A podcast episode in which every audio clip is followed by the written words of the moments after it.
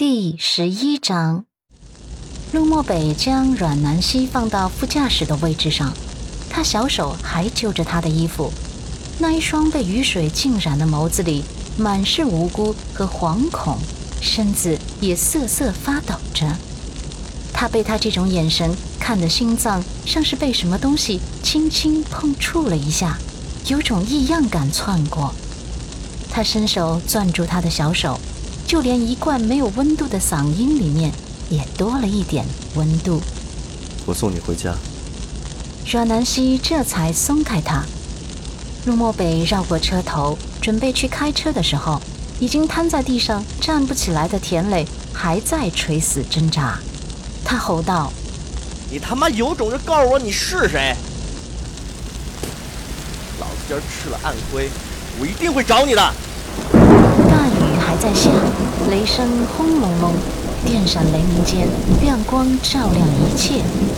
然后他就看见那个冷峻的身影，不屑的勾唇，淡淡道：“陆漠北。”简单几个字，瞬间就夺走了王海的呼吸。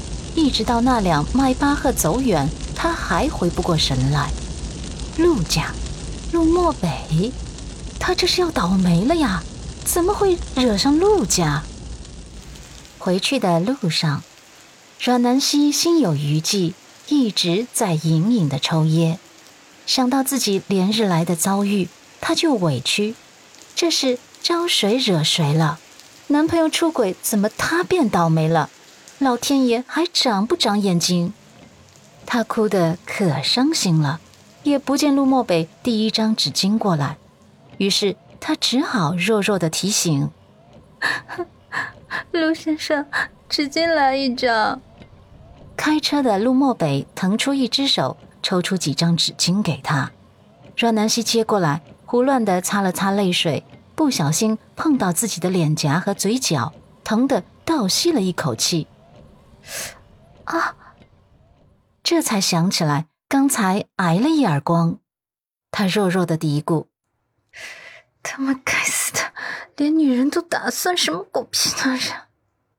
这些年围绕在陆漠北身边的，都是一些名媛淑女范的，优雅斯文的很，所以他还是鲜少听见女孩子会骂人。这会儿，他微微侧眸看向身边的女孩子，阮南希注意到陆漠北微微蹙起的眉头，连忙解释道：“呃，太过生气了哈，哭哭嘴瘾。”平时我不这么粗鲁的。解释完了，他又囧得差点咬自己舌头，不明白自己哪根筋搭错了，干嘛特别跟他解释一下？陆漠北没说话，只有专注的开车。阮南希想着自己的脸颊一定肿了，而且肿得肯定很难看。他又扭头问男人：“哎呀，我现在是不是很丑？”陆漠北淡淡扫了他一眼，还是没说话，只是点头。阮南希差点就抓狂了，啊，那丑的不能见人那种吗？他激动起来，抓住他的西装衣袖，忐忑地问：“可千万别给自己整毁容了。”陆漠北淡漠的眸光扫了他的小手一眼，吓得他连忙缩回小手。他又看向他的脸颊。右边的脸颊明显的肿了起来，嘴角也肿了，发丝因为淋了雨湿漉漉的贴在脸颊上，那白皙的脸颊上五指印清晰的很，有些楚楚可怜。他的第一感觉不是丑，而是懊恼。他懊恼刚才只踢了那混蛋两脚。阮南希眨了眨澄澈的眼眸，真的丑的不能见人了吗？陆漠北点头，丑。阮南希偃旗息鼓，小身子靠在座椅上。要不要这么惨呀？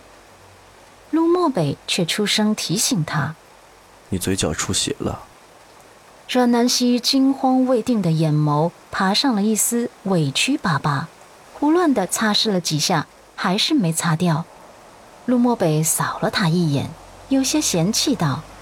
你的右上角有镜子。阮南希可怜兮兮的道：“我不敢照镜子。”我可不敢看自己变成丑八怪的样子。话音落下，车也停下了，然后陆漠北就抽出纸巾，一只手禁锢着他的下巴，一只手帮他擦拭唇角的血迹。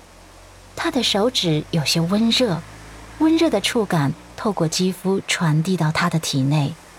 他如此近距离地看着男人的俊脸，车窗外道路两侧的灯光和阴影流水一般流转在他的脸庞。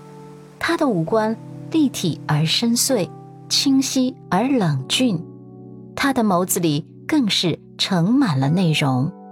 陆漠北只是想帮他擦去血迹，可是当他浅浅的呼吸落入到他的脖颈处时，惹得他的沉寂的心房一阵浅浅麻麻，竟像是有一根羽毛划过一般。那轻轻的、痒痒的触感，有些陌生，却很强烈。突然，他就低头吻上了她灼热的唇。